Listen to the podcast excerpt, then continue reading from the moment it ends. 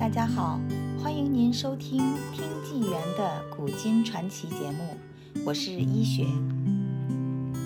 从皇帝到总统都敬重的高僧虚云。虚云生于1840年，圆寂于1959年，是中国近代第一高僧，也是一位得道的高僧。他一生历经清末、民国和中共执政时期，从平民百姓、地方军阀到清朝皇帝、民国总统都很敬重他。但在他一百一十二岁时，却受到中共军警的虐待和毒打。在他波澜壮阔的一生中，留下了很多神奇的事，今天看来更像是奇迹。虚云八月祈雪，慈禧感动跪拜。虚云和尚道行深厚，克己极严。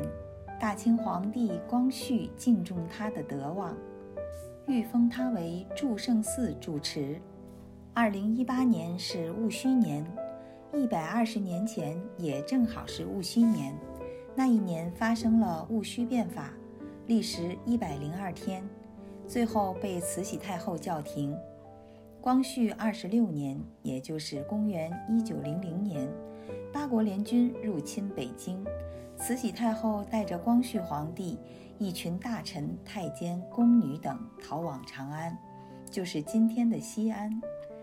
庆亲王奕匡听说虚云和尚是得道高僧，就恳请他半驾西行，以保太后、皇帝平安。太后逃难至长安，当时正值八月暑天，天降大瘟疫，导致很多百姓死亡。酷暑季节，尸体很快腐烂，满城弥漫着尸臭的味道。虚云奏请皇帝，请他下旨动员所有富户捐粮施粥，以救济灾民。世道离乱，虚云怜悯无辜的百姓。他发愿在卧龙寺举行祈雪法会，希望上天垂护黎民，降场大雪，消除瘟疫。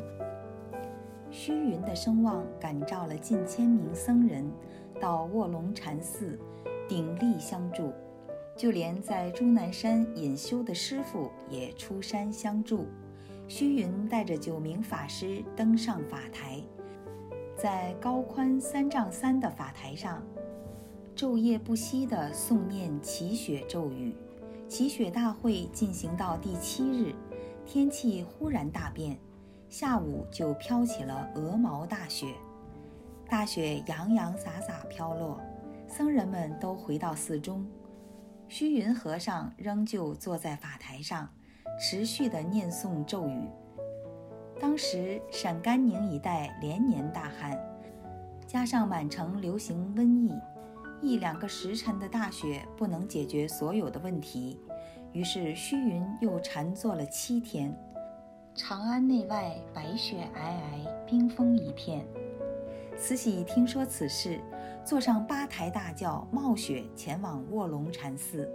她望着法台上的虚云和尚，流着眼泪，跪在雪地上，向这位高僧磕头跪拜。孙中山为他题匾。影光俨然。民国成立后，民国二年，也就是公元一九一三年，孙中山为虚云和鸡足山祝圣寺题匾“影光俨然”。影光是释迦佛弟子大迦叶的名字。传说大迦叶前世是一位冶金师，他善于融化黄金，塑造金佛。因他敬佛的缘故，以致来生福报很大。出生时身上放出紫金色光芒，这光芒能够遮盖一切光明，就像隐去了其他的光一样，因此取名影光。虚云前往南京会见孙中山先生，孙中山和虚云对谈，讲到他主张学习海外的民主制。新科学来救中国，也主张保全中国固有的传统文化之外，必须建立新的道德标准和思想文化。孙中山认为，基督主张博爱施予，佛陀主张慈悲施舍。基督教人要爱你的敌人，佛陀教人要愿亲结平等。基督说：“天国就在心中。”佛陀说：“法由心生。”或许基督教和佛教本来同源吧，所以孙中山反对宗教之间互相攻击。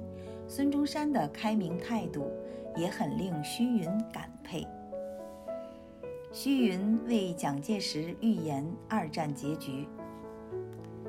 蒋介石主掌民国政府时，虚云是蒋介石的座上宾。曾亲自主持护国法会长达四十九天。民国三十一年，也就是一九四二年十二月九日的护国法会，由林森、蒋介石发起，戴季陶任法会会长，虚云分别在慈云寺、华严寺同时设坛举行。当时，很多中华民国政要向虚云和尚顶礼皈依。法会期间，蒋介石问起虚云抗日战争和第二次世界大战将来的结果如何。当时虚云没有回答，只是从口袋里摸出一张便条纸。他请服务人员找来一把剪刀，并将纸剪成了正方形，又将纸张角对角连折三次，之后横着剪下三刀。虚云将纸张打开后，先后成为三个字，分别是“十字”、“万字”和“日字”。意思是“十字”代表着意大利，“万字”代表着德国希特勒盗用的符号，“日字”代表日军。虚云和尚沉思片刻后说道：“这次抗战胜利后，中国会出现不同的面貌。”蒋介石听了之后深感疑惑，问他会是什么不同的面貌。虚云沉默不再作答。二战的结局正如虚云预言：十字，意大利军最先无条件投降，德国纳粹战败，日本签署投降协议，紧接着国共两党内战，一九四九年才告一段落。中共诬陷虚云反革命，中共和苏共里通外合，祸乱中国，窃取中原大权，并发动系列共产主义运动。中共镇压反革命期间，已经一百一十二岁的虚云和尚被打成反革命，遭到中共军警的毒打和迫害。一九五二年，大陆成立中国佛教协会。中共派党员出席统战佛门，会中有许多人提出应该废除佛教的清规戒律，主张信教自由，僧取尼价，饮酒食肉也都应当自由，谁也不能管。虚云看到佛教将被统战，于是挺身抗辩，要求保存佛门戒律和佛教服饰。中共军警因此污蔑虚云是反革命，将他关在方丈室，断绝他的饮食，就连大小便也不允许外出。中共还勒令虚云交出黄金、白银和枪械，虚云说没有。军警因此再毒打上百岁的高僧，致使他头破血流，并打断了他的肋骨。第二天，军警看到虚云还活着。再次毒打他。结语：虚云曾以一副对联讲述自己波澜壮阔的一生：坐阅五帝四朝，不觉沧桑几度；受尽九磨十难，了知世事无常。五帝是指清朝道光、咸丰、同治、光绪与宣统皇帝，四朝。指满清皇朝太平天国中华民国和中华人民共和国。